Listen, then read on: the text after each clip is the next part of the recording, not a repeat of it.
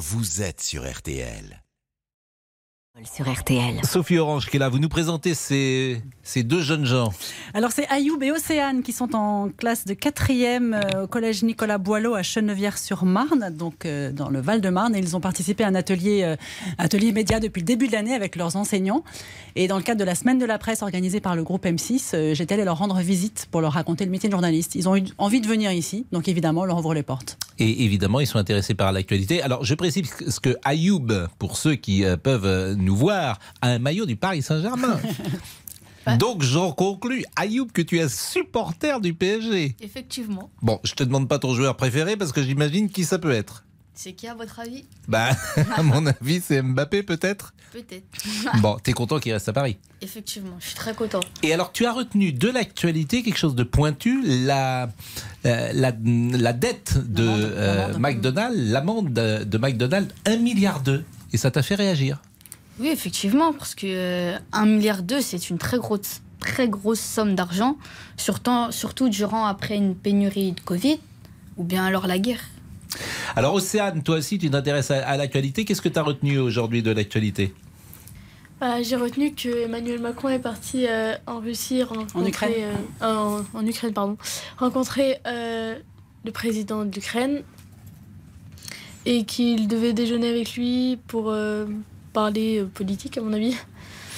Alors, comme pour vous informer, j'imagine vous écoutez RTL le plus euh, souvent, mais il y a d'autres moyens de vous informer? Vous informer sur euh, les tablettes, vous informer en lisant des, journaux? Comment on s'informe lorsqu'on a 14 ans, Océane? Bah, Sur les réseaux sociaux. Hmm.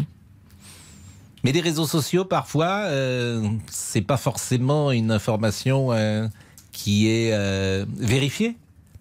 Oui, c'est vrai. Donc après, bah, je vais voir je vais essayer de voir si c'est vraiment vrai ce qu'il dit sur les hmm. réseaux sociaux ou pas. TikTok, on me dit. Ah, moi, moi je regarde pas sur TikTok, je regarde euh, Instagram, euh, Twitter, hmm. euh, des fois Facebook, mais peu. Hmm. Mais... C'est Amandine qui me disait TikTok. et, et, toi, Ayoub? Bah.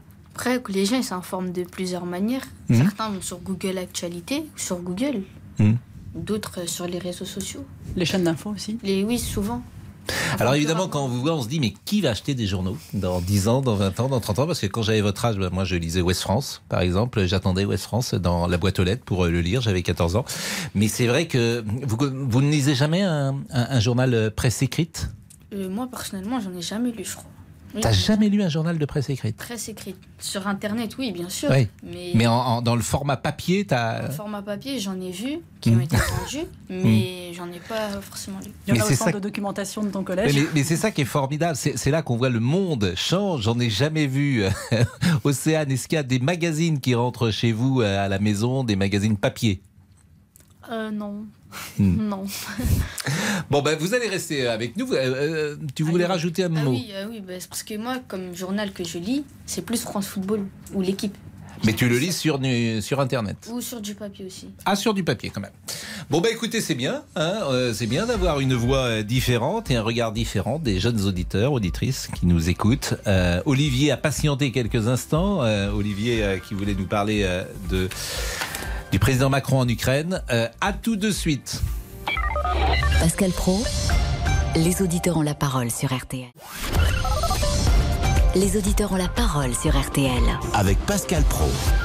Après avoir visité la Roumanie puis la Moldavie, Emmanuel Macron est arrivé à Kiev, la capitale de l'Ukraine. Il est accompagné de Mario Draghi, chef du gouvernement italien de Olaf Scholz, le chancelier allemand. Ils étaient tous les trois dans un dans un train et il a euh, ils ont été rejoints par euh, le président de la Roumanie euh, à Kiev. Nous sommes avec Olivier, Olivier qui est artisan. Rebonjour. Vous disiez spectacle communication. Pourquoi dites-vous cela? Bah, parce que la finalité de l'échange, moi j'aimerais bien savoir ce que ça va être, parce que cette, ce rendez-vous, il aurait pu être organisé largement avant et puis dans un autre lieu. Moi, j'ai l'impression qu'il veut, enfin, je vais peut-être être un petit peu m'avancer un peu, mais j'ai l'impression qu'il veut que dans les reportages, on le voie avec un casque lourd, gilet pare-balles. Enfin, je sais pas, c'est juste un truc de fou, quoi. J'arrive pas à comprendre. Bah, vous euh, arrivez bien à le comprendre puisque vous avez une analyse très précise d'ailleurs. Est-ce qu'elle est, juste ou pas la, finalité, la finalité, il veut, il veut peut-être arracher euh, quelque chose euh, avant la fin de la présidence de, de la, la France, enfin de l'Europe par la France. Ah, ils doivent. euh, Il y a beaucoup de, il y a beaucoup de raisons à Avec- cette. euh, Avec une petite pointe aussi de. Euh, bah, on faut pas oublier qu'on a quand même des élections. Bah, c'est vrai que Mmh, la il y a ça. proximité entre l'élection de dimanche et le voyage du jeudi, certains feront le rapprochement. Ah oui, parce que euh, avant les présidentielles, on avait l'Ukraine, et puis bah, ça tombe quelque part, ça tombe bien ce voyage euh, entre les deux tours des législatives. Mm. Euh, Donc ça commence à faire un peu, un peu, un peu, un peu beaucoup. Ah, moi, je vois ça comme ça.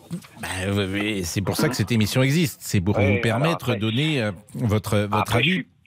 Après, c'est pareil. à- De l'autre côté, on va dire de l'autre côté par rapport à Monsieur Mélenchon qui le, qui le compare à Trump. Bon, faut peut-être pas non plus pousser, mais. euh, Mais est-ce que vous même, pensez euh, que ça a de l'influence? C'est surtout ça. Est-ce que vous pensez Bah. que quelqu'un en France va changer son vote? Ceux qui aiment Macron, euh, évidemment, ils changeront pas leur vote. Euh, mais est-ce que ceux qui n'aiment pas Macron, ben, ils ne changeront pas non plus leur vote? Quelle est l'incidence sur un vote que ça peut avoir? Pour la personne qui est vraiment, euh, qui est vraiment à 100% euh, pour l'Europe, ouais, je pense que ça peut avoir peut-être une incidence. Ça peut, à mon avis. Bah, ce qui est vrai, en tout cas, c'est que euh, ces trois euh, chefs d'État, ou en tout cas chefs de gouvernement, euh, doivent évoquer, outre le soutien militaire, la demande de l'Ukraine de rejoindre l'Union européenne. La France, l'Allemagne Oui, et l'Italie y sont plutôt favorables, mais dans une perspective plus ou moins lointaine. C'est pas dans les six mois. C'est pareil parce que ce soutien militaire, on a quelque part, euh, ça fait déjà un bout de temps qu'on en entend parler. Donc il y a un moment, il faudrait être clair parce que j'ai peur qu'en face, en face, il n'y a pas d'autres d'autres noms, hein, c'est Monsieur Poutine. Euh, bah, à force, de brandir un petit peu euh, la carotte ou le bâton, il, il pète un peu les ce monsieur. Parce que à force de de- de- d'entendre soutien militaire, soutien militaire, faudrait savoir un petit peu ce que c'est exactement. Alors- Enfin, moi, mon point de vue, encore une fois. Bon, Emmanuel Macron est en Ukraine, mais euh, les premiers ministres polonais, tchèques et slovènes y sont allés le 15 mars. Ursula von der Leyen y est allée le 8 avril. Boris Johnson y était allé le 9 avril. Charles Michel, qui est le président du Conseil européen, est allé le 20 avril. Le secrétaire général de l'ONU, Antonio Guterres, est allé le 28 avril. Et même Oui. Jill, on est quand Jill- même au mois de juin. et même Jill Biden, l'épouse du président Mhm. américain, avec Jus- Justin Trudeau, était allée en mai. Donc euh, régulièrement, des chefs d'État, des chefs de gouvernement sont allés en Ukraine, sont allés voir le président Zelensky. Mais je pense qu'entre le, entre le, le- comment, les deux tours de, des législatives, c'est peut-être pas forcément le bon, le bon timing. Bah, c'est ce que j'ai cru comprendre Ouais, je- que vous pouviez dire. Je pense. Euh, Olivier, vous allez voter dimanche? Oui, Est-ce que euh, cette visite change votre vote? Pas du tout. Alors là, pas du tout. Bah merci en tout cas. Vous avez vu cette image dans les euh, dans le train, euh, cette image Non, non, bah justement, non, non, j'attends, j'attends avec impatience de voir ça ce, ce Alors, soir. il y a une image de Mario Draghi et d'Olaf Scholz dans le train avec Emmanuel Macron. Et c'est vrai que tout le monde a fait le rapprochement, en tout cas les gens de ma génération. Ils ont vu euh, une sorte de clin d'œil à un feuilleton qui passait quand on était enfant, qui s'appelait Les Mystères de l'Ouest. Ah, Parce avec- que... oui, euh, Artemus Gordon. Exactement. James West et Artemus Gordon vivaient manifestement dans un train comme ça qui, qui, qui essaimait euh, les gares des, des États-Unis. Voilà. Exactement. Et Lucas Dindeleu, qui est notre réalisateur aujourd'hui, nous fait écouter la musique des Mystères de l'Ouest. Mais tout le monde l'a souligné ce matin. Ça a été assez rigolo d'ailleurs de voir ça sur les. Si, si je me souviens les bien, réseaux sociaux. même- Oui. Oui, di- Si je dites-moi. me souviens bien, c'était euh, c'était Robert Conrad Bien qui sûr, Robert Conrad. quelques années plus, plus tard euh, Pepe Boynton dans les Bien sûr, brûlées. mais je crois que je, je me demande, je crois qu'il est vivant, Robert Conrad. Hein. Euh, Artemus Gordon est mort, je crois. Quoi, Artemus Gordon. Ah, je sais pas. Mais il me semble que Robert Conrad, je vais vérifier. Et puis il y avait surtout Miguelito Loveless. Alors je ne sais pas qui est où est Miguelito Loveless. Vous savez, c'est ce petit, euh, ce petit homme qui disait bonjour Monsieur West et qui voulait toujours ah, le tuer. effectivement. Vous vous souvenez de cet homme-là Bon, bonjour Monsieur West. Et il voulait toujours le tuer. Il le tuait jamais. D'où le... c'est ça qui, est- qui était bien avec les Oui, oui, l'Ouest. je me souviens, il me faisait Bon. même penser à un dessin animé de l'époque, euh, le docteur Magou. le docteur Magou. Bon, c'est fou cette émission. On parle de, de choses sérieuses et tout d'un coup, on se retrouve avec Artemis Gordon et James West. Bon, euh, 13h14, on marque une euh, pause, Lucas euh, Dindeleu, et je regarde si Robert Conrad est, est toujours de ce monde. À tout de suite. Les auditeurs ont la parole sur RTL. Avec Pascal Pro. Les auditeurs ont la parole Pascal Pro sur RTL. Il est mort, Robert Conrad. Il est mort en 2020 et euh, ça m'avait échappé. Il est mort en 2020, donc il y a deux ans. Il est mort, mort en mars 2020 précisément. Euh, nous sommes avec Dominique euh, sur ce sujet et Emmanuel Macron à Kiev. Bonjour, vous êtes avocat, Dominique. Oui, bonjour Pascal, bonjour à vos collégiens. Et, ah oui, bah, ils, sont, ils ont quitté le studio pour le moment. Ah. Ils sont en train de se balader dans la grande maison rouge RTL.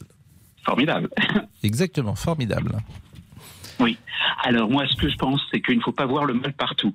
C'est-à-dire que je ne vois aucune malice au fait que qu'Emmanuel Macron se déplace en Ukraine. La, meilleure preuve, c'est qu'il y a d'autres dirigeants européens avec lui. Donc il n'a pas appelé tous ses amis euh, euh, Draghi, euh, Scholz, etc. en leur disant écoutez, il faut me sauver la Nice pour les élections, on va faire un coup politique.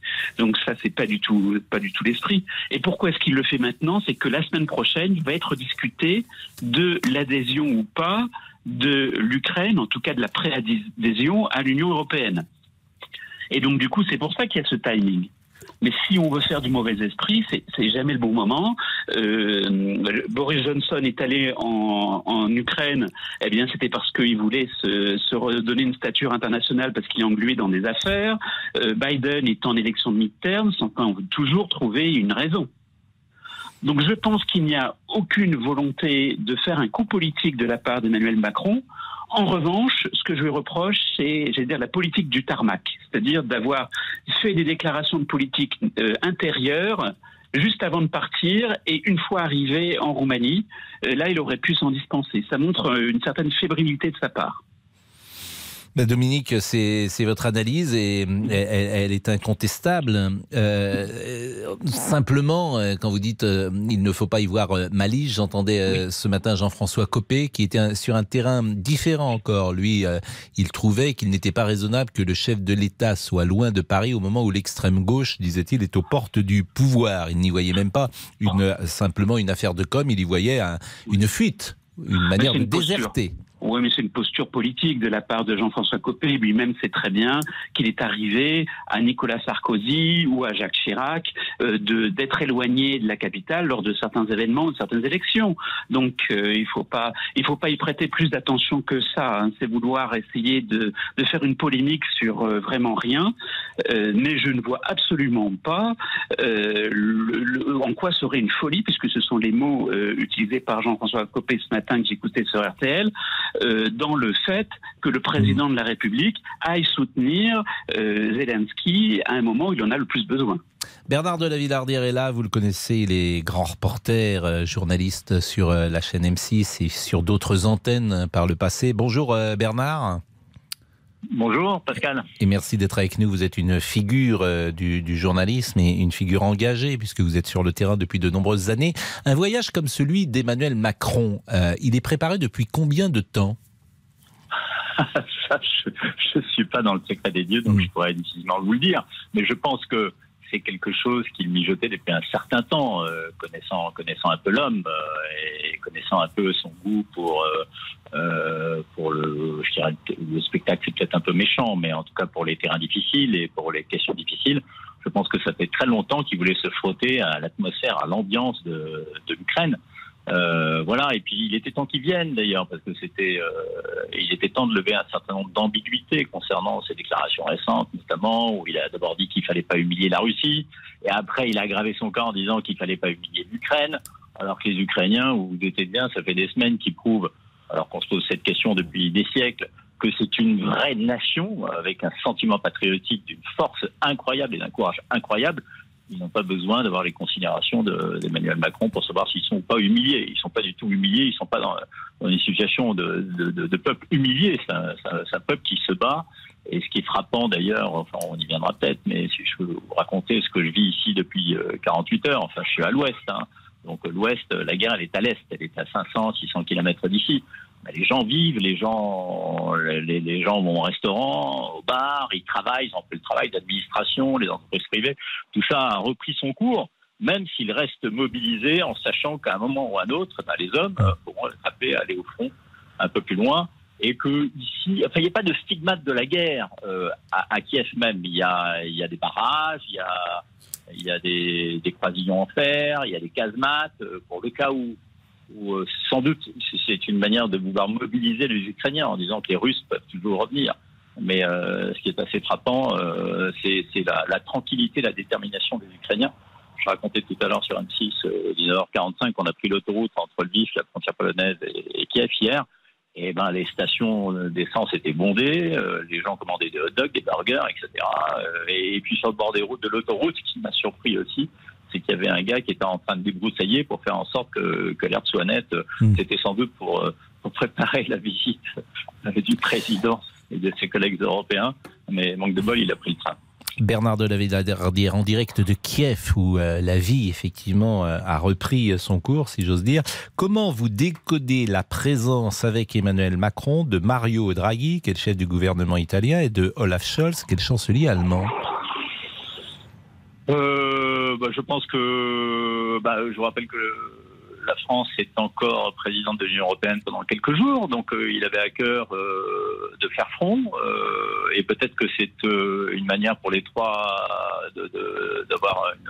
Est-ce qu'ils sont sur la même ligne? C'est ça au fond. On, on, sait que tous les chefs de gouvernement ne sont pas forcément sur la même ligne. Il y a des nuances. Est-ce que ces trois-là sont plutôt sur une ligne convergente? Euh, je suis pas si sûr parce que les, les, les c'est vrai que les, les Allemands euh, ils ont un, peu forcé l'armature en, en promettant des livraisons d'armes. Euh, je ne sais pas si ces livraisons d'armes ont eu lieu ou si elles ont lieu au compte-gouttes. Pour la France, il y a des canons César qui ont été d'ores et déjà déployés, mais les Ukrainiens attendent évidemment beaucoup plus de l'Europe en général, et notamment des Français et des Allemands et des Italiens sans doute. Euh, voilà, euh, je pense qu'en tout cas c'était utile pour les trois, même s'il y a quelques divergences, qu'ils fassent front commun et qu'ils viennent ensemble faire cette sorte, cette sorte d'examen de rattrapage, parce que finalement, il faut rappeler quand même qu'il y a des dizaines de dirigeants du monde entier, à commencer par Kamala Harris, la vice-présidente américaine, qui sont venus à Kiev.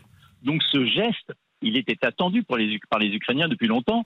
Et puis, euh, d'ailleurs, euh, je, je, vous raconte une anecdote que j'ai appris tout à l'heure c'est que ici il y a un nouveau verbe qui est apparu dans dans la langue ukrainienne, c'est macroner. Et macroner, ça veut dire baratiner. Et, c'est une allusion un peu moqueuse aux, centaines, aux dizaines d'heures de conversation qu'Emmanuel Macron a pu avoir avec Vladimir Poutine. Donc, euh, on, l'accuse un peu d'être un peu le petit télégraphiste euh, du, du, maître du Kremlin, ce qui est un peu injuste d'ailleurs. Mais du coup, c'est passé dans le langage courant, courant ce, ce terme de macroner et figurez-vous que les, les, jolies filles l'utilisent pour éloigner les, les, dragueurs un, peu impénitents et un peu insistants en, disant euh, arrête de me macroner. Bah merci Bernard de la Villardière. Vous restez encore quelques jours à Kiev et euh, vous êtes euh, là-bas pour M6 bon, et peut-être. On voilà. prépare une enquête exclusive sur euh, sur les crimes de guerre qui va être diffusée, les crimes de guerre en Ukraine, hmm. et qui va être diffusée bientôt début juillet.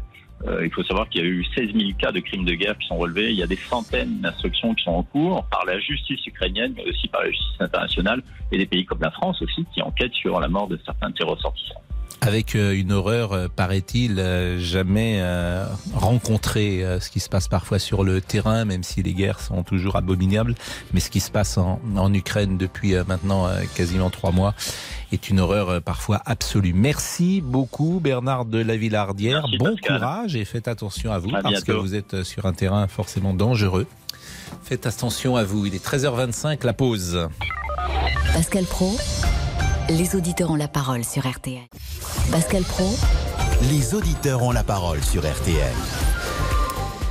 Euh, nous sommes avec Muriel. Bonjour Muriel. Bonjour Pascal. Et merci d'être avec nous, Muriel. Vous êtes eh assistante d'éducation.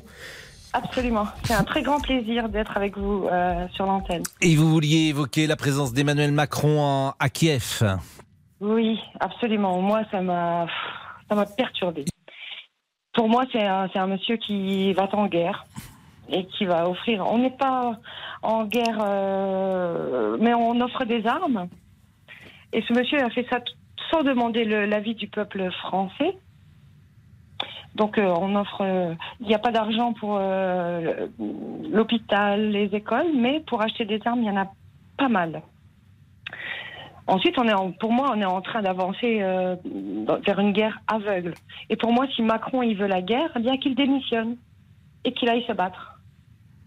Je, suis. Hmm. Hmm. Mais qu'est-ce que vous voudriez au fond vous, vous, préféreriez que nous soyons neutres? Absolument. L'Europe, c'était censé être l'Europe de la paix. Et je pense que l'URSS, euh, la Russie, est beaucoup plus près des Européens que des États-Unis qui pilotent un peu toute cette euh, stratégie, d'ailleurs depuis 2014. Euh, on, est, on est quand même conscient qu'en 2014, il y a eu un coup d'État à Kiev. Donc euh, la politique qui serait la meilleure pour vous, c'est de laisser les Ukrainiens agressés par les Russes et de pas s'en mêler, c'est ça? Euh, c'est pas forcément ça. Les bah, Ukrainiens, quand même, euh, euh, il y a eu un coup d'État à Kiev en 2014 sous le hmm. joug des Américains. Le président n'était pas encore déchu, qu'ils ont mis un, nouveau non mais j'entends, j'entends ce que vous dites et que les responsabilités soient, soient multiples. Tout le monde en convient aujourd'hui. Mais face à euh, une agression, puisque l'agresseur, on peut tous être d'accord quand même de dire c'est la Russie. Euh, ah moi, non, je... non, non, je suis pas d'accord. Oui, vous trouvez que c'est pas la... Les Ukrainiens ont voulu leur indépendance hmm. et ils ont quand même bombardé le Donbass pour éviter que les gens ne puissent faire des référendums euh, sur leur autonomie. Non, mais vous avez, vous avez raison de, de, dire cela. Mais moi, ce que je cherche euh, toujours à, à, à savoir, c'est pas tant. Euh, c'est pas tant vous apporter la contradiction, c'est précisément que vous disiez ce que vous pensez. Donc vous pensez que la France ne devrait pas s'en mêler Absolument. Donc, bah, donc j'en reviens à ma question. Donc, on laisse les Ukrainiens, on laisse les Ukrainiens régler leurs problèmes avec les Russes. Euh, Parce que là, vous me dites, euh, oui, bah, si on si s'en mêle pas, on les laisse. Nous n'avons, nous n'avons pas à nous ingérer comme le font les hmm. États-Unis. C'est, interdit en plus. Hmm. L'ingérence dans un pays souverain est hmm. interdit par la charte de l'ONU. C'est interdit. Non mais Muriel, c'est votre avis et vous le partagez. Hein. Moi, je, n'ai pas à donner d'avis là-dessus.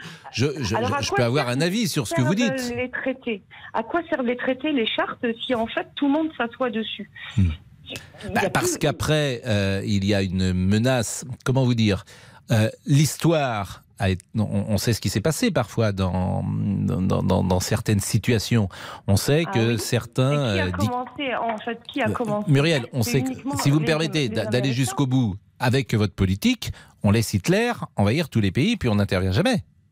Ah ben non, c'est pas la même chose. Il y a quand même une histoire là. Ça a commencé, ça n'a pas commencé en 2021 ou 2022. Ça a commencé en 2014 où l'ingérence américaine a mis en place ce pins de Zelensky qui aujourd'hui euh, est un pantin. Est un pantin. Qu'est-ce qui va se passer? Au final Les États-Unis donnent des milliards pour des armes ainsi que l'Europe. Van der Leyen, même, elle fait des télétons pour euh, commander euh, de l'argent pour acheter des armes. Et qu'est-ce qu'on va finir au final? Nous, en Europe, on va payer le gaz de schiste américain euh, un bras ça va nous coûter un bras. Alors Muriel, c'est intéressant votre position parce que je pense que d'autres gens en France peuvent partager ce que vous dites. Il se trouve que Jérôme Gage doit être arrivé à notre micro. Il est secrétaire national du Parti socialiste. Je le salue. Bonjour Monsieur Gage. Ça va Ouais. Ah, je ne vous entends pas, malheureusement. Donc, euh, Monsieur Gage, est-ce qu'il m'entend? Je vous entends très bien, mais on était dans une ambiance un peu bruyante euh, du côté de Massy. Ah, euh, vous, préparez la, fête de dimanche soir. Non, vous allez peut-être avoir la majorité. C'est en tout cas ce on ne prépare jamais une fête dans l'entre-deux tours d'une élection. On est motivé. C'est ce que dit Monsieur Mélenchon. Alors là, c'est intéressant. Vous allez pouvoir échanger avec les auditrices et Muriel, par exemple, est sur une position. La France n'aurait pas dû intervenir. Les responsabilités sont multiples. La Russie n'est pas forcément euh, l'agresseur, nous dit-elle. Il faut remonter à, ce qui s'est passé en 2014, à, un coup d'État, dit-elle, à l'intervention également de, l'Ukraine dans le Donbass, etc. Quelle est la position, euh, j'ai envie de dire, de la NUPS et du secrétaire national du Parti socialiste euh, sur ce sujet? Je suis désolé de dire à Muriel que je ne suis pas du tout d'accord avec elle. Que quand on a euh, des frontières souveraines d'un pays, il faut les respecter. Et là, on y a une ah agression évidente, euh, limpide, claire, de la part d'un État qui attaque un autre État, qui l'envahit et qui franchit les frontières de ce pays. Il y a euh, il n'y a pas de contentieux territorial. Il y a un mouvement séparatiste qui existe au Donbass, qui est soutenu par, par la Russie ce n'est pas par l'invasion d'un autre pays qu'on règle ce type de questions. Et donc, la faute euh, morale, politique, diplomatique euh, de Vladimir Poutine, pour moi, elle est évidente. Et quand on est attaché à la souveraineté euh, des nations, à la liberté des peuples, on ne peut pas considérer que c'est la violence des armes qui vient régler Il peut y avoir des processus de- d'autodétermination, euh, ça peut exister, mais ce n'est pas par les armes, ce n'est pas par l'invasion d'un pays. Et donc, puisque Pascal Pro me demande quelle est la position euh, euh, des socialistes et, au sein euh, de la nouvelle Union populaire écologique et sociale, les choses sont extrêmement claires. Condamnation de l'intervention de Vladimir Poutine, soutien indéfectible au peuple ukrainien par tous les moyens qui nous permettent de le faire, sans engager de conflit direct avec la Russie, parce que vous imaginez bien que ce serait une escalade que personne n'appelle de- de ses voeux, et que ce soutien, très concrètement, il passe notamment par les sanctions qui doivent être euh, appliquées et, qui ont mis du temps à monter en puissance, euh, notamment pour toucher au portefeuille les, euh, les Russes et d'une certaine manière les dissuader de continuer à aller dans cette voie. Ça, c'est pour la partie, on va dire, économique. Et à très court terme, sur la partie militaire, c'est bien évidemment le soutien à travers la livraison et la fourniture d'armes à l'armée ukrainienne, le soutien, on va dire, en, en- deuxième ligne par la formation et par le renseignement qui peut leur être, euh, qui peut leur être euh, apporté. Je n'ai aucun état d'âme sur ces, euh, sur ces questions-là. Les, frontières en Europe sont un sujet trop inflammable. Vous, avez, vous êtes remonté dans le temps sur ce que ça pouvait signifier à certains moments quand on a laissé faire par, par, euh, par résignation, par couardise à certains moments, et après on l'a amèrement regretté. Donc, on ne peut pas laisser un pays vouloir régler ses contentieux avec euh, d'autres pays ou euh, son, sa volonté euh, d'expansion ou de reconstitution de la grande Russie ou de la grande Union soviétique au détriment du droit intangible des peuples à disposer d'eux-mêmes. Après, on peut discuter de la diplomatie, des alliances. Est-ce qu'il faut que l'OTAN aille jusqu'aux frontières de la Russie? Après, je veux bien qu'on discute de tout, mais on ne le fait pas sous la pression des armes, avec des gens qui souffrent, avec euh, 300 morts par jour depuis le début de ce conflit, 15 000 victimes en Ukraine aujourd'hui. Ça, c'est absolument inadmissible. Le droit des peuples, le droit des nations doit être respecté. Jérôme Gage, qui est aujourd'hui secrétaire national du Parti socialiste, euh, qui a adhéré hein, au PS en 1993, il y a quasiment euh, 30 ans. C'était un PS euh, qui était beaucoup plus fort qu'il ne l'est euh, aujourd'hui. Et euh, vous étiez proche du courant à l'époque de la gauche socialiste, fondée par euh, Jean-Luc Mélenchon et Julien Drey. Julien Drey vous a un peu euh, quitté, mais Jean-Luc Mélenchon, manifestement, vous êtes resté proche de lui. Euh, on a parfois reproché à, à Jean-Luc Mélenchon une proximité avec Vladimir Poutine au point où même on pouvait dire qu'il était poutinophile. Est-ce que vous reprendriez euh, cette expression? Non, je reprendrai pas cette expression. Euh, J'ai eu des désaccords, euh, et celui-là en fait partie, sur des éléments de vision sur les questions internationales. On peut avoir un point commun, c'est ceux que je viens de vous décrire, la position que je viens de vous décrire sur le conflit en Ukraine, et celle qui est aujourd'hui portée par Jean-Luc Mélenchon, portée, par la nouvelle Union populaire écologique et sociale. Là où il peut y avoir des nuances, évidemment, c'était euh, dans euh, la manière de traiter euh, la Russie euh, dans le concert des nations. C'est-à-dire que... euh, Des nuances, c'est un euphémisme. euh, oui, oui, oui, des désaccords. Je n'ai pas peur de, je n'ai pas peur du terme. Euh, il y a pu avoir un, un, un, un désaccord. Par exemple, regardez, on va en prendre un très concret. Euh, ce désaccord, il est acté dans la, dans le, la, la coalition que nous avons menée. Moi, je ne suis pas pour la sortie de l'OTAN. Voilà, Jean-Luc Mélenchon défend le principe de la sortie de l'OTAN.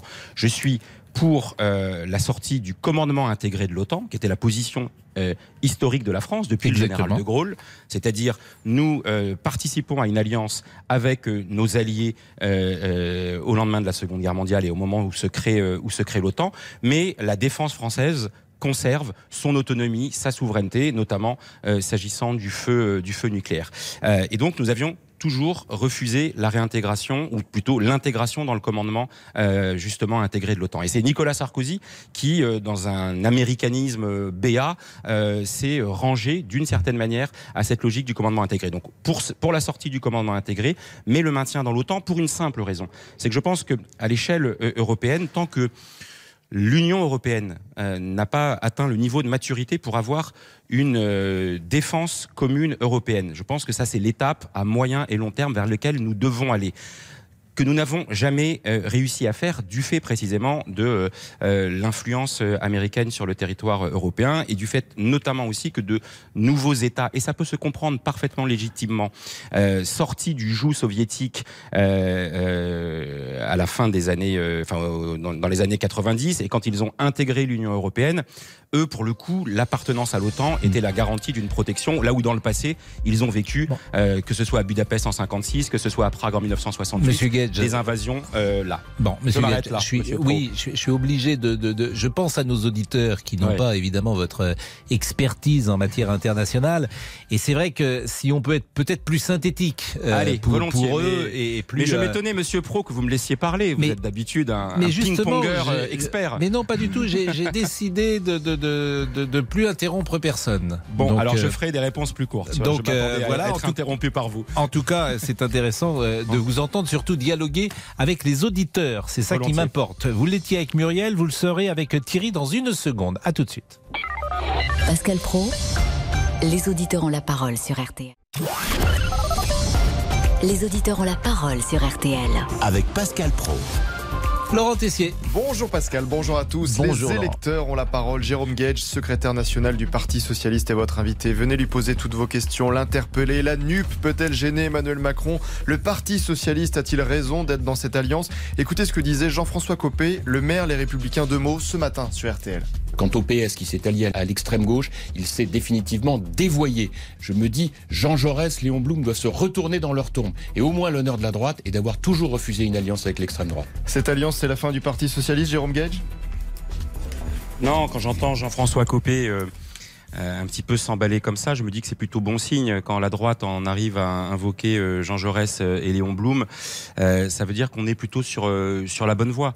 Euh, le, problème principal, c'est qu'ils considèrent euh, que euh, la NUP aujourd'hui c'est l'extrême gauche. Voilà, mais c'est la gauche de transformation, c'est une gauche radicale, c'est une gauche volontariste, c'est une gauche décomplexée, mais c'est pas l'extrême gauche. C'est pas l'histoire de la négation d'une partie euh, euh, de euh, l'identité républicaine du pays. Il existe de l'extrême gauche dans ce pays, mais l'extrême gauche, c'est quoi la définition de l'extrême gauche? C'est un mouvement collectiviste qui porte atteinte à la liberté de, de propriété, qui est pour la collectivisation des moyens de production. Vous avez vu tout ça dans le programme de la NUP Non, c'est une gauche de transformation. Et tout ça me rappelle singulièrement le même type de discours de la même droite paniquante euh, euh, au début euh, des années 80, euh, précisément en 1981. Moi, j'étais jeune, je n'avais que 9 ans, mais je connais les livres d'histoire où Les chars russes, place de la Concorde. Les chars russes, place de la Concorde. Chars-.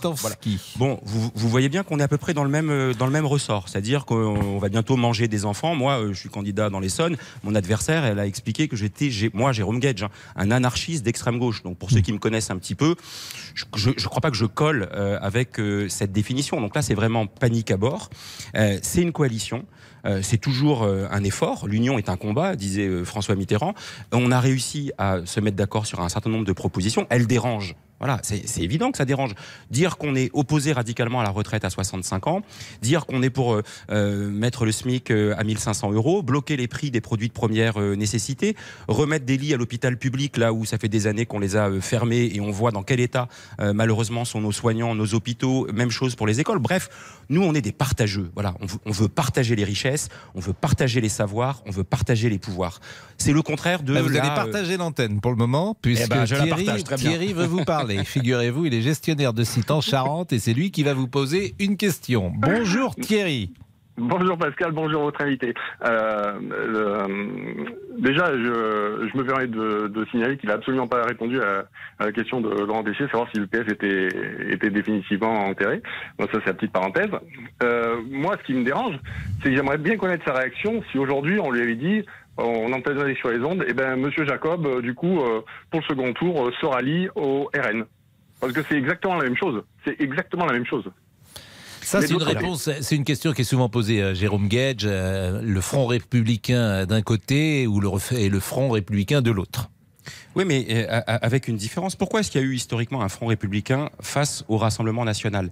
Parce que l'histoire, euh, l'héritage, euh, l'ADN de l'extrême droite en France, qui est une famille politique qui existe depuis le début du siècle, au moment de l'affaire Dreyfus, dans l'entre-deux-guerres, pendant euh, l'occupation, avec la collaboration, avec la création du Front National par Jean-Marie Le Pen sur des thèses racistes qui lui ont valu euh, de- des condamnations multiples pour incitation à la haine raciale. Là, on avait la justification de faire Front républicain contre euh, euh, ces thèses qui étaient anti-républicaines, justement, que ce soit dans l'histoire du pays ou que ce soit dans les propositions qui sont faites. Expliquez-moi ce qu'il y a dans le programme de la NUP, au sein de laquelle il y a des communistes. Vous allez expliquer aux communistes qui ont participé à la libération du pays, vous allez expliquer aux communistes qui ont participé au Conseil national de la résistance, vous allez expliquer aux communistes qui ont, euh, euh, y compris à l'époque où Oui, ils mais- étaient sous influence euh, de l'Union soviétique, jamais, à aucun moment, remis en cause les institutions républicaines du pays. Donc Allô mettre un signe égal entre le Rassemblement national et la NUP, ça, c'est attentatoire à une vision démocratique Alors de la Thierry société. vous répond Ouais, et, ouais. et où engage la très- conversation. Très, Thierry. très, très rapidement, euh, ça vous dérange pas donc que Monsieur Mélenchon, pour ne pas le citer, euh, veuille désarmer la police C'est-à-dire que moi demain, je vais me promener en centre-ville, euh, plus personne ne me protégera parce que des policiers avec des avec des bouquets de pâquerettes, je pense pas qu'ils vont qu'ils vont faire face longtemps. Alors, vous pouvez, si vous voulez, à dessein, caricaturer le programme. euh, C'est et pas à une aucun, caricature, ah, mais non, mais je, je, je, je- à aucun moment dans le programme de la coalition, il ne figure le désarmement de la police. Bon, est-ce Voilà. que vous diriez Il- la police tue, la euh, création- Jérôme Gage? Est-ce que vous diriez la police tue? Je dirais que euh, il faut poser le débat de la doctrine d'engagement pour la police. Oui, malheureusement, des policiers ont tué et ils l'ont fait. C'est pas la même chose. Dans le- et oui, mais je vais vous dire, ils l'ont fait dans le cadre d'une euh, d'une doctrine d'engagement qui n'a pas été discutée depuis des années. Mmh. Et donc moi, je, je vais vous dire une chose. hein, je suis, je suis le premier des soutiens des policiers. Moi, je viens de l'Essonne, à Viry-Châtillon. Enfin, quand quand on a jeté des- fonce quand- sur vous, convenez quand on a que- jeté, quand on quand a une- jeté des cocktails Molotov sur les voitures de policiers, et quand une, aucune intransigeance. Quand une voiture fonce sur vous, euh, Quand une voiture effectivement, fonce euh, sur vous, vous euh, avez, vous avez le droit des policiers. Oui, euh, vous et- avez, attendez, vous avez le droit d'être en légitime défense. Bien et si sûr. vous êtes en situation Bon. de légitime défense, la justice établit si c'est le cas ou pas le cas. Nous Mais quand vous avez la multiplication de ces incidents-là, Bah, la multiplication, il y en a eu deux, de mais, la multiplication, c'est peut-être pas de la faute des policiers, c'est peut-être de la faute de ce qui se passe sur le Mais- terrain. oui, Mais, mais- une dernière chose, parce que euh, ça, elle est importante, on vous reproche pas forcément d'être extrême gauche, je parle à, à la NUPS, mais on reproche parfois cette notion d'islamo-gauchisme. Alors, c'est quoi l'islamo-gauchisme? Parce que c'est toujours difficile à, à- à définir. C'est une forme de complaisance d'une partie de la gauche pour euh, l'islamisme, en rupture d'ailleurs euh, totale avec l'héritage euh, habituellement euh, hostile aux religions euh, de, de la gauche, dont, que vous incarnez d'ailleurs, le Parti socialiste. Alors pour plusieurs raisons, par tiers-mondisme, par recherche d'un électorat de substitution, par analogie parfois malvenue entre le sort des musulmans aujourd'hui et, le sort euh, des juifs hier, c'est ça euh, l'islamo-gauchisme. Et c'est le reproche qu'on fait parfois à Jean-Luc Mélenchon, une sorte de complaisance. Est-ce que vous adhérez à ce que je viens de dire? Euh, non, j'adhère pas à ce que vous venez de dire. D'abord parce qu'il y a un problème euh, de terme. Euh, vous savez, islamo-gauchisme, c'est un terme qui a été inventé par euh, les adversaires à la fois de la gauche et des musulmans. Parce que si on veut être dans la rigueur de ce que vous venez de dire, moi je n'ai aucune complaisance pour les islamistes. Je vais vous dire, mon adversaire, l'adversaire de la République, ce sont les islamistes comme tout. Mais la religion, euh, la oui, gauche non. était. euh, il y avait non. une tradition laïque euh, chez Oui, la gauche qu'on retrouve ne- moins chez Jean-Luc Mélenchon. Ne- ne- bon, écoutez, non, Jean-Luc Mélenchon. Mais pareil, lisez le programme de la NUP. Vous savez, moi, Jean-Luc Mélenchon, je le connais. Euh, J'ai, vous l'avez rappelé tout à l'heure, milité avec lui de nombreuses années dans l'Essonne, ici, ici à Massy. Bah, il a un peu changé, hein, si vous me permettez. Ben, je vais vous dire, non, pas sur cette question essentielle. C'est-à-dire que le cadre républicain, la laïcité, sont des vertus qui protègent et qui doivent protéger l'ensemble de nos concitoyens. Or, il s'avère que la petite musique qui s'est déployée depuis des années et auquel certains d'entre vous ont largement contribué, même s'ils peuvent en être déçus aujourd'hui, c'est-à-dire le projet de Zemmour, euh, ça a été de faire justement cette euh, mise en cause globale, là où il fallait uniquement dénoncer l'islamisme. Certains en sont- en sont venus à dire que le problème, c'était les musulmans en France et que l'islam était incompatible avec la République. L'islam n'est pas incompatible avec la République. Les musulmans ont le droit de pratiquer la religion. Ce qui est incompatible, c'est ceux qui veulent imposer. Et ça, c'est ça l'islamisme. C'est ça pas tout à fait ma question. Je l'islam radical. que- Hmm. Oui, mais non, je, vous- je vous dis ça parce que quand vous dites islamo-gauchiste, le soyez rigoureux. qui lui est dites, dites- dites islamisto-gauchiste. Hmm. Et si vous voulez être aussi complet, on peut parler de l'islamo-droitisme ou de l'islamito-droitisme, de, toutes ces, euh, de tous ces élus de droite qui sont parfaitement complaisants dans certains territoires. Je pourrais vous parler de Jean-Christophe Lagarde, le maire de Drancy, UDI, qui est donc dans la Et coalition là, il se avec que euh, c'est avec les vous que je Républicains. parle, Oui, mais, non, mais vous avez raison, hein, vous avez Ouais, parfaitement raison Donc- sur donc- Monsieur, euh, sur Monsieur Lagarde et les questions souvent lui ont été posées. En tout cas, je vous remercie euh, d'avoir euh, pu un plaisir. échanger avec.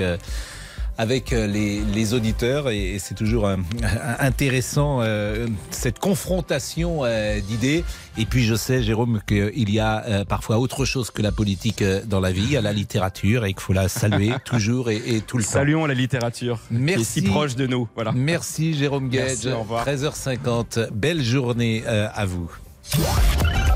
Jusqu'à 14h30 Les auditeurs ont la parole sur RTL. avec Pascal Pro. Les auditeurs ont la parole sur RTL. Avec Pascal Pro. Alors je salue euh, le reste de la classe euh, qui accompagne aujourd'hui, euh, ou plutôt qu'accompagne aujourd'hui euh, Sophie Orange, classe de quatrième du collège Nicolas Boileau à Chenevière-sur-Marne dans le 94. Ils sont euh, d'abord très sages et ils sont euh, en train de nous écouter avec euh, Sophie euh, Orange. Euh, et nous allons euh, continuer euh, d'échanger avec les auditeurs. On était avec Thierry. Thierry, il est parti. Je voulais faire un petit débrief avec Thierry de l'intervention de Jérôme Gage. Ce sera peut-être tout à l'heure. Mais Mario est avec nous. Bonjour Mario. Vous êtes socialiste depuis de nombreuses années. Est-ce que vous vous retrouvez dans cette alliance avec la nouvelle Union populaire écologique et sociale? Oui, bonjour Pascal. Bonjour, Mario. Euh, je suis socialiste depuis 68, alors vous voyez, c'est pas d'aujourd'hui. Ah bah oui, parce que même le PS n'existait pas, je pense, en 68. Non, non, c'était pas le PS, c'était. C'était la SFI chose encore. Voilà, tout à fait, tout à fait. Mais je, non, je me retrouve pas du tout. euh, J'espère qu'on va gagner quand même. Mais C'est oui, un peu paradoxal. bon, si vous retrouvez, si vous y retrouvez pas, pourquoi vous espérez que vous avez, Oui, ben, pourquoi vous espérez gagner J'espère qu'on va gagner parce que vous savez, euh, la gauche, on l'a dans l'âme, hein, voilà, on l'a au fond de soi depuis toujours. Euh, mais ce que je voulais dire, le monsieur que vous avez interrogé, le secrétaire du Parti socialiste, j'ai trouvé qu'il avait une grosse, grosse langue de bois. Euh, et il répondait toujours à côté de vos questions. Et c'est ce qui m'énerve dans ces gens-là. Euh, Les vieux, je comprends, mais pas les jeunes. Les jeunes Mais qu'est-ce qui vous aillent- différencie aujourd'hui, Mario, euh, de cette gauche-là? Bah, cette, cette gauche-là, euh, moi, je n'aime pas la langue de bois. Avant, c'était clair, c'était net, c'était bien, c'était carré. Maintenant, vous posez une question, il tourne autour Mais du sur pot. les idées, est-ce qu'il y a des idées euh, Oui. qui- que vous trouvez différentes des idées euh, qui vous ont fait adhérer au PS en- dans les années 70 Oui. et, et- et- et dans lesquelles vous ne vous retrouvez pas aujourd'hui Ça, ça m'intéresse. Bah, je me retrouve pas, par exemple, dans le, dans les, dans les, dans les, comment ça s'appelle, l'islamo-gauchiste. Ça, ça, c'est ça, je me retrouve pas du tout. Euh, Même si euh, Jérôme Gage conteste hein, l'idée que Oui, la ça NUPS que soit euh, euh, islamo-gauchiste. Qui est Oui, toujours difficile à, définir. L'islamo-gauchisme, c'est pas simple hein, à définir. hein. J'en ai Non, proposé non, une définition raison, tout à l'heure. C'est pas raison. simple. Vous avez raison, c'est pas simple, mais ça, ça c'est pas, c'est des choses que moi j'aimerais qu'ils soient beaucoup plus clairs. Euh, bon, il est c'est un ancien ami à Mélenchon, je suis d'accord, mais ça peu importe, il faut que Mm. ça soit clair. Avant, moi je me rappelle, avant c'était clair, les, les anciens socialistes, c'était, c'est comme ça, c'est pas autrement, voilà, on n'en discute pas. quoi. Mais il y avait quand même euh, déjà un programme commun où il y avait des concessions de Tout chaque fait, côté parce qu'entre le. PS et le PC, on voyait pas les choses forcément de la même manière. Bon, restez avec nous. J'ai assisté euh, sur ce programme commun, Oui. moi. hein. Oui, mais alors, ce qui m'est là, ce que je trouve très intéressant dans votre témoignage, et j'entends ça de beaucoup de gens de gauche, et vous dites euh, euh, la gauche, on l'a dans l'ADN, et, quoi qu'il arrive, vous voterez à gauche, même s'il y a des différences. Et c'est ça qui me frappe beaucoup dans cette séquence. Exactement, exactement. Moi, moi, je voterai toujours à gauche parce que j'estime que euh, c'est mon ADN. Je suis un ouvrier. J'ai commencé à travailler à 14 ans et je pense que c'est la gauche qui m'a fait évoluer euh, dans ma mentalité jusqu'aujourd'hui. Euh, vous êtes en retraite hein, aujourd'hui, Mario? Oui, tout à fait. Vous êtes en retraite depuis combien de temps? Ah, depuis 19 ans bientôt. Grâce peut-être à François Mitterrand qui avait fait euh, la retraite à 65 ans oui, tout à l'époque? euh, oui, oui, tout à fait. Grâce à Mitterrand. ouais, ouais. Euh, D'ailleurs, c'était la retraite à 60 ans euh, Oui, avec oui. François Mitterrand. Euh, merci Mario. Restez quelques secondes avec nous. L'heure du crime. Euh, ça pourrait être l'heure de la clim. Aujourd'hui, l'heure du clim. excellent, vraiment, vous êtes. Quand j'ai un jeu de mots, je le garde deux jours de rang. Gardez-le hein. parce que vous Bon. l'avez déjà fait hier, mais je le trouve tellement bon que j'en ris encore. Et pourtant, on rit pas beaucoup dans Non, non, c'est ce que j'allais vous dire. C'est pas l'émission la plus drôle de la grille. Exactement. Alors aujourd'hui, je vais vous parler d'une affaire non résolue en octobre 2004. C'est le dossier Christiane Como et le combat de sa famille pour faire rouvrir le dossier parce qu'il a été euh, fermé ce dossier et il va peut-être être prescrit. Donc la famille, il y a une course contre la montre qui est engagée. Cette mère de famille, elle avait été enlevée devant chez elle alors qu'elle venait de faire ses courses. Elle rentrait du supermarché. On va la retrouver morte quatre mois plus tard, euh, à quelques kilomètres de là. Alors il y a eu beaucoup de pistes évoquées. Mais on l'a déjà dit ensemble, mon cher Pascal, dès lors qu'une enquête commence mal, eh bien, elle euh, s'achemine de manière claudicante. Et c'est ce qui s'est passé dans cette enquête qui n'a pas très bien fonctionné. La piste du tueur en série, Patrick Gâteau, doit-elle être ouverte? Pourquoi pas? On peut se poser la question. Et on va la poser, cette question, dans l'heure du crime. 14h30. Vous, vous me faites sourire parce que vous avez utilisé un mot, jadis on disait un mot savant quand on était enfant. Vous avez dit claudiquant. Oui, boitant. boitant. Et, et hier, figurez-vous, oui, mais hi- hier, figurez-vous que euh, lors du bac, c'était lundi d'ailleurs, lors du baccalauréat de français, il y a eu une question qui a été posée. Selon vous, le jeu est-il toujours ludique? Oui. Bon, et les lycéens ont exprimé leur désarroi sur les réseaux sociaux car ces derniers ne connaissaient pas le mot le ludique. Ouais, ouais. Ludique, c'est qui relève du jeu. Donc les professeurs pointent une détérioration bien sûr du vocabulaire, mais on a demandé surtout aux correcteurs de tenir compte que le mot ludique était peut-être un peu euh, trop sophistiqué, et n'avait pas été compris par le plus grand drôle, nombre. drôle. Donc je me dis que claudiquant, Ah, aujourd'hui, je ne suis pas, je ne suis pas sûr que qui boite, qui voilà. claudique, voilà. On en parlera peut-être avec les auditeurs. Je remercie donc la classe de quatrième. Tiens, on vous applaudit. Parce que vous avez été euh, très très sage euh, du collège Nicolas Boileau. Je remercie euh, évidemment Sophie et puis la professeure qui a accompagné tous ces jeunes enfants et puis qui vont rester là peut-être encore quelques minutes dans les locaux d'RTL. C'est dans le cadre d'un atelier communication, de découverte d'un métier, en l'occurrence les métiers de communication et principalement du journalisme à RTL avec lesquels vous êtes en contact aujourd'hui. À tout de suite. Pascal Pro, les auditeurs ont la parole sur Il est 14h01.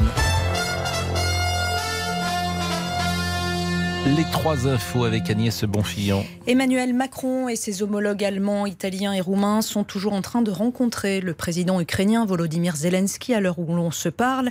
La délégation est arrivée à Kiev ce matin, est allée visiter la ville d'Irpin, en banlieue, une ville très touchée par les bombardements et les exactions, avant donc de revenir au palais présidentiel pour cette entrevue. Le président français ce matin a salué l'héroïsme des Ukrainiens, assurant que la France se tenait à leur côté sans ambiguïté. Ce n'est pas la première fois qu'une entreprise règle une très grosse somme au fisc français pour éviter des poursuites judiciaires. C'est notre deuxième information. Accusé de fraude fiscale, McDo fait un chèque pour éviter le procès. Chèque de 1 milliard 250 millions d'euros. Par le passé, Airbus, HSBC ou encore Google avaient également choisi cette solution. Face à la grosse chaleur que nous subissons, le gouvernement active un numéro vert canicule info service jusqu'à la fin de cette vague. Vous pouvez composer le 0800 06 66 66 0800 06 66 66 de 9h à 19h pour obtenir des conseils afin de se protéger et protéger votre entourage. La météo demain justement. Encore du soleil pour tout le monde. Seuls les Pyrénées et le sud des Alpes pourraient connaître de petites ondées. Les températures, elles, continueront à grimper. Le thermomètre pourrait par exemple dépasser les 40 à Nantes, Bordeaux ou encore euh, Nîmes l'après-midi. Je vous redonne les pronostics de Dominique Cordier pour ce soir à Longchamp. Le 6, le 7, le 8, le 13, le 14, le 12 et le 2 avec une dernière minute, le 13. Brouillard, il n'y en a pas beaucoup. Non, il n'y en a pas beaucoup. Mais c'est ce soir, donc, C'est ça. manifestement. Bon, bah, on attendra. 14h03 sur RTL. Merci Agnès, rendez-vous à 15h. Jusqu'à 14h30 Les auditeurs ont la parole sur RTL avec Pascal Pro. Je remercie Mario donc euh, d'être avec nous. Mario qui va vous voter. euh, vous votez dans quelle euh, région, Mario? Dans l'heure. Dans l'heure. Bon, et donc Oui. vous savez euh, pour qui vous allez voter. Ne le dites pas hein, surtout parce ah que non, non, non, on je est avec le pas, temps je sais, je sais pour qui je vais voter, oui. Dans quelle petite euh, ville de l'heure vous êtes? À Bourteroulde. Ah ben c'est là que le président de la République était venu à Bourteroulde. Voilà, exactement. Il est, venu, il est venu dans notre gymnase. Exactement, il était venu un de ses premiers déplacements, je me Bah, souviens. C'était le tout premier, le tout premier. Tout- le village a été enfermé pendant une journée et demie. On ne pouvait pas traverser pour aller chercher du pain, pour aller. euh, Ah oui, mais c'est pas. Tout euh, oui, mais il restera la visite du président quand même. Faut bien quand le président vient, ça, dans une, dans un petit village comme ça, c'est sûr que ça doit bouger un peu. Mais bon, vous, Un peu, beaucoup, oui. vous étiez sorti, vous étiez sorti le voir? Je, non, j'étais pas là. Ah bon? Vous aviez. J'étais pas là parce que je pense que j'aurais été euh, euh, pris un peu par la police parce que j'aurais été manifesté contre lui. hein. Ah oui, à ce point-là? Ah, vous êtes Ah, un bah oui, bah activiste oui, oui. alors, Ah, Mario. non, non, moi je suis, euh, je suis un, un manifestant dans l'âme. Mais, mais vous êtes. vous- je peux- c'est indiscret de vous demander quel âge vous avez? Euh, 60, euh, non, 60, 76 dans un mois. Bon, mais vous êtes quand même un petit peu calmé par rapport. Oui, euh, oui, oui. Je, pa- je passe plus mes, nu- mes nuits dehors à coller les affiches. Ah oui. fini ça. Ah, vous colliez, mais vous colliez pour qui? Je collais pour le Parti Socialiste, oui. Donc François Mitterrand?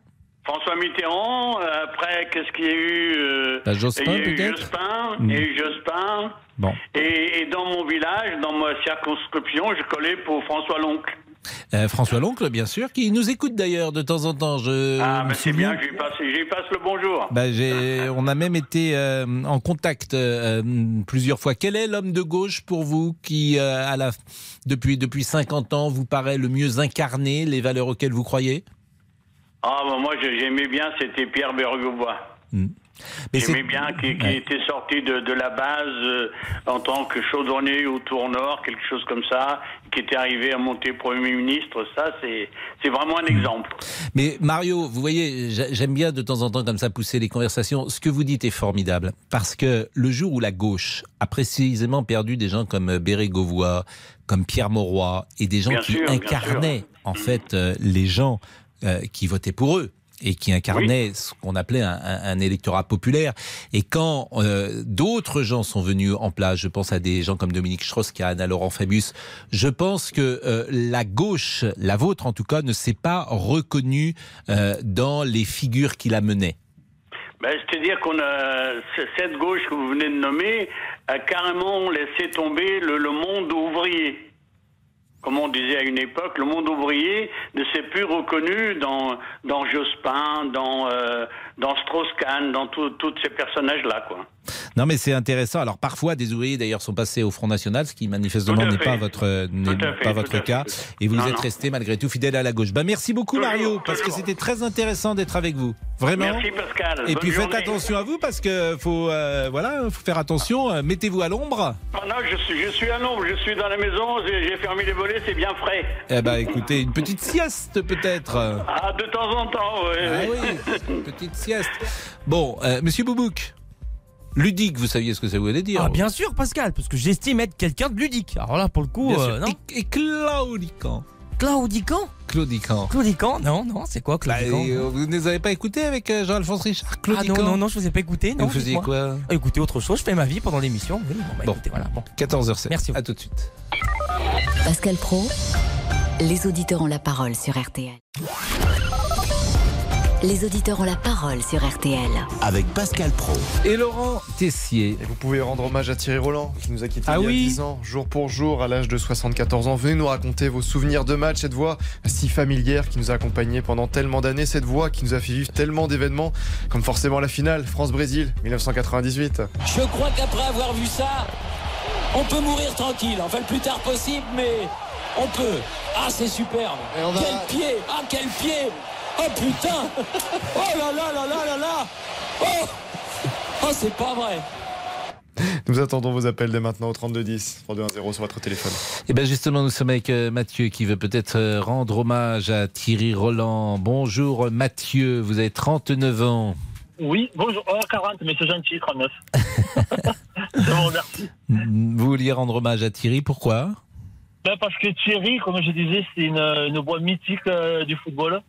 Enfin, du moins de ma génération, parce que j'en ai 40, voilà. bah, De beaucoup on de avait- générations, hein, finalement. Ouais, voilà, parce que comme on m'a dit, euh, voilà, ça concernerait plus les personnes un peu plus âgées, mais c'est vrai que nous, euh, enfin, moi j'avais 18 ans quand on a gagné la Coupe du Monde, et euh, on était tellement euphoriques déjà de la Coupe du Monde, mais il y a plusieurs choses. C'était la Coupe du Monde, c'était les joueurs, et c'était les commentateurs, qui, donc justement Thierry Roland et, Thierry, euh, et Jean-Michel Arquet, qui étaient mais, magiques. Ils étaient magiques, sa voix était magique, il était, il était rigolo, il était aimant. Comme en fait, il transpirait le football quand il parlait, euh, Thierry. C'était, euh, après, il avait des, manières de parler qui, qui aujourd'hui auraient du mal à passer. Mais euh, Thierry, voilà, c'est, on retient que, que, que Thierry Roland, surtout plus Thierry Roland que Jean-Michel, c'est dommage d'ailleurs. Mais parce que Thierry, il était vraiment spécial. Oui, alors c'est un tandem, mais c'est vrai que euh, il y avait parfois une sorte de bon sens populaire et des expressions qui aujourd'hui seraient plus compliquées quand il disait ah, il y a toujours un barbu dans une équipe d'Argentine. Donc on dirait euh, peut-être qu'il stigmatise, que sais-je. euh, Bon, il avait Mais dit ouais. également euh, rien ne s'en ressemble plus à un Coréen qu'un autre Coréen. Donc c'était des mots. Mais oui, mais ça vous fait sourire. Et, et, et- Aujourd'hui, on ne va pas dire ça. non, ça on pourrait pas. Et puis il y avait euh, toujours dans un match, je crois que c'était la Corée, il y avait deux joueurs qui s'appellent Lee. Alors il avait dit Lee, ah, il y a un deuxième Lee, on va pouvoir faire une chambre. Donc moi, j'ai beaucoup été avec Thierry et en fait il parlait comme ça dans la dans la rue, dans la vie. Et c'était un, un- un langage tellement imagé, tellement concret, avec des expressions que je n'ai jamais revues et ou réentendues chez personne d'autre. Il disait, par exemple, celui-là, il fait le bruit de pas qui s'éloigne pour parler de quelqu'un qui n'était pas important ou qui faisait rien. Quoi. Ah, lui, il fait le bruit de pas qui s'éloigne. Bon, c'est une expression extraordinaire d'ailleurs, poétique, imagée, formidable. Mais personne ne dit, personne ne dit des choses comme ça. Il y avait, voilà, sans parler. Il y a son rire, son rire qui était juste Ah oui, bien aussi. sûr, il a fait des grosses têtes. ouais. Voilà, quand on écoutait aux grosses têtes, et Mm. c'était super rigolant. euh, bah, Il rigolait tout le temps. Il était, c'était quelqu'un de très vivant, je trouve. Mm. Et en fait, du coup, je, alors, quand vous lui rendre hommage, eh ben, j'ai dit en fait que Thierry Roland faisait partie des voix comme Eugène Sacomano au Mm. foot. Et après, de l'autre côté, il y avait la radio, il y avait vous. Et il y avait plusieurs autres voix, comme aussi euh, Dimeco récemment. Et voilà, c'est toutes des voix qui sont euh, qui, qui portent le foot. Et euh, bon, Oui, mais Thierry est une vraie vedette. Il est entré, Thierry, il est- il est- dans- il est- voilà, il est- il est rentré pendant 50 ans. D'ailleurs, il est unique. Je pense que Thierry Gilardi a pu approcher d'une voilà. certaine manière parce qu'il y avait un souffle chez Thierry Gilardi aussi, une émotion très très grande. Et puis Eugène. Euh, bien sûr, et puis après il y a d'autres commentateurs qui sont excellents d'ailleurs. Euh, euh, les commentateurs d'aujourd'hui sont excellents, que ce soit Philippe Sansfourche sur sur cette chaîne, Nicolas Georgerot dans cette radio. Ce sont des gens. D'ailleurs, je retrouve chez Philippe et Nicolas ce que j'aime beaucoup, c'est-à-dire un enthousiasme parfois et quelque chose de, de, vivant, quelque chose de prenant, quelque chose d'émouvant que je retrouve pas toujours ailleurs chez, chez d'autres voix que je trouve parfois trop rigoureuses presque pour pour commenter du football. Mais après, euh, ce n'est qu'un avis personnel. On s'ennuie un peu aujourd'hui, en fait, quand on écoutait de Non, France, pas, euh, pas quand vous écoutez par exemple nos amis, euh, nos amis sur RTL, hein, nos amis Ah oui, non, mais euh, voilà, sans sur RTL, fourche. non, euh, qu'on ne peut pas, on écoute fourche et TF1. Georgerot. Désolé, hein. c'est vrai que des fois on écoute TF1 et c'est vrai que ça parle trop de statistiques, ça parle, mais c'est- creux en fait, c'est vide. Il y a- Ah, dites pas ça non plus, parce que Lisa, il est très très bon, Ah et non, puis Lisa, Greg. Marc Botton, c'est un très bon pro, et, euh, voilà. Ah non, mais il a des analyses parfaites, Lisa. Et, euh, Et non, non, puis, sont et très, puis euh, Monsieur Domergue qui euh, intervient sur M6 et, et qui intervient également sur RTL avec Christian Olivier, avec Eric Silvestro, avec euh, toute euh, leur, leur équipe. Ce sont des gens de qualité de, et même de talent, de très grand talent. Mais Ah, après, moi j'aime bien la, la folie du commentaire. J'aime bien la folie du commentaire. Et Thierry, il pouvait avoir ça. Eugène avait ça, bien sûr. C'est vrai. En fait, comme j'ai dit au départ, il y a deux voix qui manquent vraiment, c'est c'est les deux Thierry, malheureusement. Bah, merci Mathieu. Et- Patrick est là. Euh, Patrick qui travaille dans la grande distribution, dans le Morbihan. Oui. Bonjour, Bonjour. Patrick. Eh bien, Voilà. Bah, moi, ce qui m'a marqué surtout chez Thierry, c'est, c'est, j'en ai encore un peu, euh, un peu des sons, c'est le jour où, euh, lors de la finale de la Coupe du Monde, il a dit bon bah maintenant que j'ai vu ça, je peux mourir. bah, on a écouté ça- cette séquence hein, tout à l'heure. Voilà. Ça- et ça, c'était très émouvant parce que euh, ça mettait en exergue justement euh, sa passion du football et, et comment il le vivait de l'intérieur. Et il avait cette force, quand il parlait, de, de donner du plaisir même à des gens qui n'y connaissaient pas beaucoup de choses euh, en football, ce qui était mon cas. Euh, mais euh, il m'a, c'est lui qui m'a donné le goût de, de regarder un peu euh, les matchs à la télé. Bon, je vais vous parler d'une époque que vous connaissez, mais que les jeunes ne connaissent pas, c'est celle de la S Saint-Etienne. Bon, bah, c'est, c'est vrai que euh, il a été capable quand même, euh, lors d'une finale, de dire que ce serait bien si euh, les employeurs euh, faisaient un petit, un petit quelque chose pour que euh, un maximum de gens soient devant leur poste euh, euh, de télévision afin de voir le match de, de Saint-Etienne de la finale. Et il y a beaucoup d'employeurs qui, bah, qui en, ayant entendu ça, n'ont pas hésité justement à, à faire en sorte que les heures puissent être aménagées pour que les gens soient devant leur poste. À l'époque, être commentateur et, et se permettre ce genre de réflexion, bah, il y avait que Thierry qui pouvait le faire. Ben, merci Patrick euh, de ce témoignage. Je n'ai pas salué euh, Lucas Dindeleu, je crois, qui est à la réalisation aujourd'hui. Bonjour, Bonjour, Lucas. Vous avez, vous avez chaud comme nous tous aujourd'hui? Alors, je vais sortir la chemise, donc ça va. bah, Vous allez sortir surtout le disque. Parce Ah, que avec le plaisir. disque de la chaleur, le disque que nous euh, remettons. Sera chaud. Mais non, alors, été sera chaud, ça c'est classique. Mais nous, nous avons notre disque à nous euh, ici. C'est pas vrai. Qui est, mais bien sûr, qui est Monaco 28 degrés à l'ombre, que nous euh, réhabilitons euh, régulièrement quand il y a Ah. une canicule. Donc, euh, donc vous allez pouvoir nous trouver cela. Et puis, euh, Monsieur Boubouk nous fera peut-être un point, un point météo. Ouais. Est-ce que le week-end sera chaud, Monsieur Boubouk? Bah, je, je. Comment ça, Pascal? Bah, comment ça? C'est, Est-ce que le week-end sera chaud? Je Bah, j'espère, Pascal, oui. Ah. J'espère, j'espère. Le week-end sera chaud, le week-end sera chaud. Vous avez Bon. déjà pensé à faire un concours de chant, Pascal, ou pas du tout? J'en ai fait. Ah bon? J'en ai fait Ah et bon? À non, quel âge ils ne m'ont pas gardé. Ah oui, non. Ils n'ont pas voulu. Ils m'ont mis dehors. Je comprends pas pourquoi. Ils m'ont mis dehors. Il est 14h17. L'été sera chaud, l'été sera chaud. Pascal Pro, les auditeurs ont la parole sur RTL. Pascal Pro, les auditeurs ont la parole sur RTL.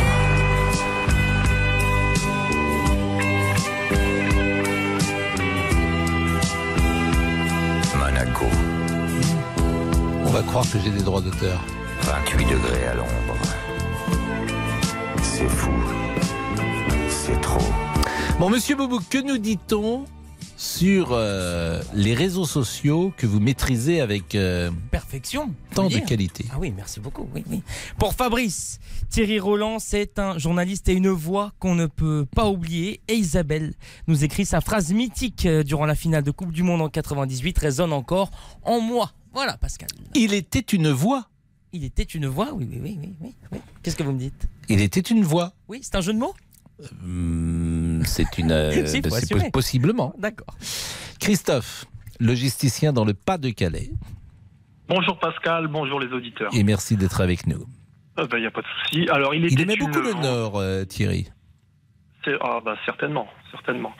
Euh, donc il était une voix, mais il, il était aussi une chanson, car euh, rappelez-vous, il suffit d'un ou deux excités, une chanson house music de l'époque, où on reprenait euh, les paroles de Thierry et de Jean-Michel Larquet. C'est vrai, Eh je me souviens. euh, je pourrais. Alors, je- si je la chante et la mélodie, euh, mon ami Boubouk va encore se moquer de moi, mais c'était. euh, je crois qu'on peut la retrouver d'ailleurs. Peut-être qu'on va la trouver. Il suffit d'un ou deux excités. Tan, tan, tan, Oh oui, oh oui, voilà. tout à Bon. fait. Et Voilà, c'était, ça avait fait un tube dans les boîtes de nuit, un été d'ailleurs, et c'était effectivement, on reprenait des, des, des phrases de Thierry Roland, des phrases de commentaires de Thierry Roland après la Tout Coupe du Monde de 90, je crois, en Et Italie. j'avais voilà, et j'avais plaisir à rentrer moi, euh, ancien footballeur euh, du stade, pour assister euh, au, à Téléfoot, parce que forcément on y relatait tout le championnat de D1, donc c'était euh, c'était vraiment. Est-ce que vous avez été footballeur professionnel? Non, pas professionnel, amateur, Hmm. amateur. Donc, mais je, dès le dimanche, dès que le match se terminait, on se précipitait au retour des vestiaires à la maison pour assister à Téléfoot et assister aussi également eh bien, un certain euh, Pascal Pro qui officiait aussi, il me semble, à Téléfoot. Ah mais moi j'étais Euh, un tout jeune journaliste. Mais là euh, c'est drôle ce que vous dites parce qu'effectivement aujourd'hui euh, les images sont partout. Donc à 22h30 sur les réseaux, on peut voir les buts de son équipe favorite. À l'époque, fallait attendre le dimanche matin pour voir les buts. Les buts ne passaient nulle part. Et encore avant, je me souviens quand j'étais enfant, fallait attendre le journal régional du lundi soir, du lundi soir, pour voir les buts de sa propre équipe. Donc on attendait cela euh, comme euh, on attend un cadeau à Noël. Parce qu'on ne voyait pas, il n'y avait pas de foot. Dans les années 70, il y avait parfois, entre 70 et 75, il n'y avait pas 5 matchs de diffusés dans l'année. Il n'y en avait pas 5. Il y avait la finale de la Coupe de France qui était diffusée. Il n'y avait évidemment pas de match du championnat de France. Il y avait parfois un match de l'équipe de France. Et parfois, il y avait une finale de Coupe d'Europe. Point.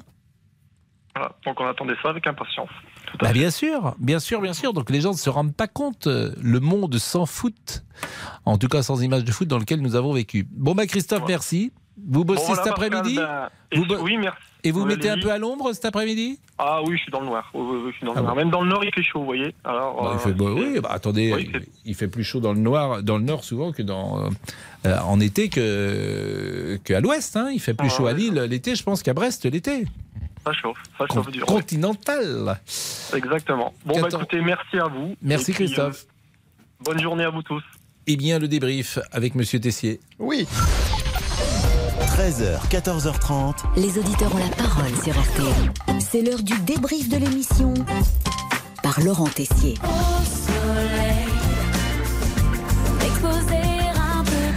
Ah non ne suivez pas le conseil de Jennifer, faites attention avec cette vague de chaleur, mais posons une vraie question avec ces fortes températures. Faut-il laisser les salariés venir en short, en Bermuda? Ou en tra... Non, on vient pas en Bermuda un peu. Ah, vous trouvez qu'il faut venir en Bermuda? Bon, eh ben écoutez, c'est sympa. Alors venons en Bermuda, on peut aussi aller... Et puis on ira en costume sur la plage. Ne suivez pas non plus les menus de Pascal quand il fait chaud. Choucroute, bourguignon. non, pas trop long. C'est plutôt, c'est plutôt ça. hachis parmentier. Ah bah c'est agréable tout ça. Et aujourd'hui, nous avons changé, mesdames, messieurs, le nom de l'émission. Les collégiens ont la parole. Une classe de quatrième est venue nous voir avec notamment Ayoub et son maillot du PSG qui n'a pas été déstabilisé par vos questions. Je te demande pas ton joueur préféré parce que j'imagine qui ça peut être. C'est qui à votre avis? Bah, à mon avis, c'est Mbappé peut-être. Peut-être. Ah, peut-être, bonne réponse. Des collégiens et vous, Pascal, deux mondes éloignés. Quand j'avais votre âge, moi je lisais West France, par exemple. J'attendais West France dans la boîte aux lettres pour euh, le lire, j'avais 14 ans. Mais c'est vrai que vous, vous ne lisez jamais un, un- un journal euh, presse écrite? Euh, moi, personnellement, j'en ai jamais lu, je crois. T'as jamais lu un journal de presse écrite? Presse écrite. Pascal Pro, un présentateur, mais aussi un véritable showman. Je remercie donc la classe de quatrième. Tiens, on vous applaudit. Parce que vous avez été euh, très très sage. Ça avait mal démarré au départ. Pascal Pro, oui, showman, mais aussi grand blagueur. L'heure du crime, euh, ça pourrait être l'heure de la clim. Aujourd'hui, l'heure du clim. excellent, vraiment, vous êtes. euh, Quand j'ai un jeu de mots, je le garde deux jours de rang. Eh ben, vivement demain, Pascal Pro, chanteur surtout. Le week-end sera chaud, le week-end sera chaud. Allez, le débrief pour aujourd'hui, c'est terminé. On se quitte avec la vraie chanson. L'été sera chaud, l'été sera chaud. Eric Chardin Oui. Il avait beaucoup de talent, Eric Chardin. Et il était euh, multiple. Il faisait des choses très différentes. Un peu comme notre ami euh, Jean-Alphonse Richard. Ah, mais, j'ai pas le talent d'écriture. de- Non, vous n'avez pas mis votre écharpe aujourd'hui. Non, non, bah non, merci. Il fait 40 degrés. Non, non, pas d'écharpe aujourd'hui. Mais l'heure du crime aujourd'hui, toujours au programme, avec l'affaire Christiane Como. Aujourd'hui, un cold case que la famille euh, espère pouvoir aboutir dans les mois qui viennent. À tout de suite, dans l'heure du crime sur RTL. Bonjour, c'est Ophélie Meunier. Le journal inattendu sur RTL. Chaque samedi, retrouvons-nous pendant une heure en direct sur RTL à 12h30 pour le journal inattendu. Les informations du jour avec les reportages éclairants de la rédaction et un invité qui nous livre son regard sur l'actualité. Le journal inattendu, c'est tous les samedis en direct à 12h30 sur RTL. Vous avez manqué une émission? Retrouvez-la sur rtl.fr et l'application RTL.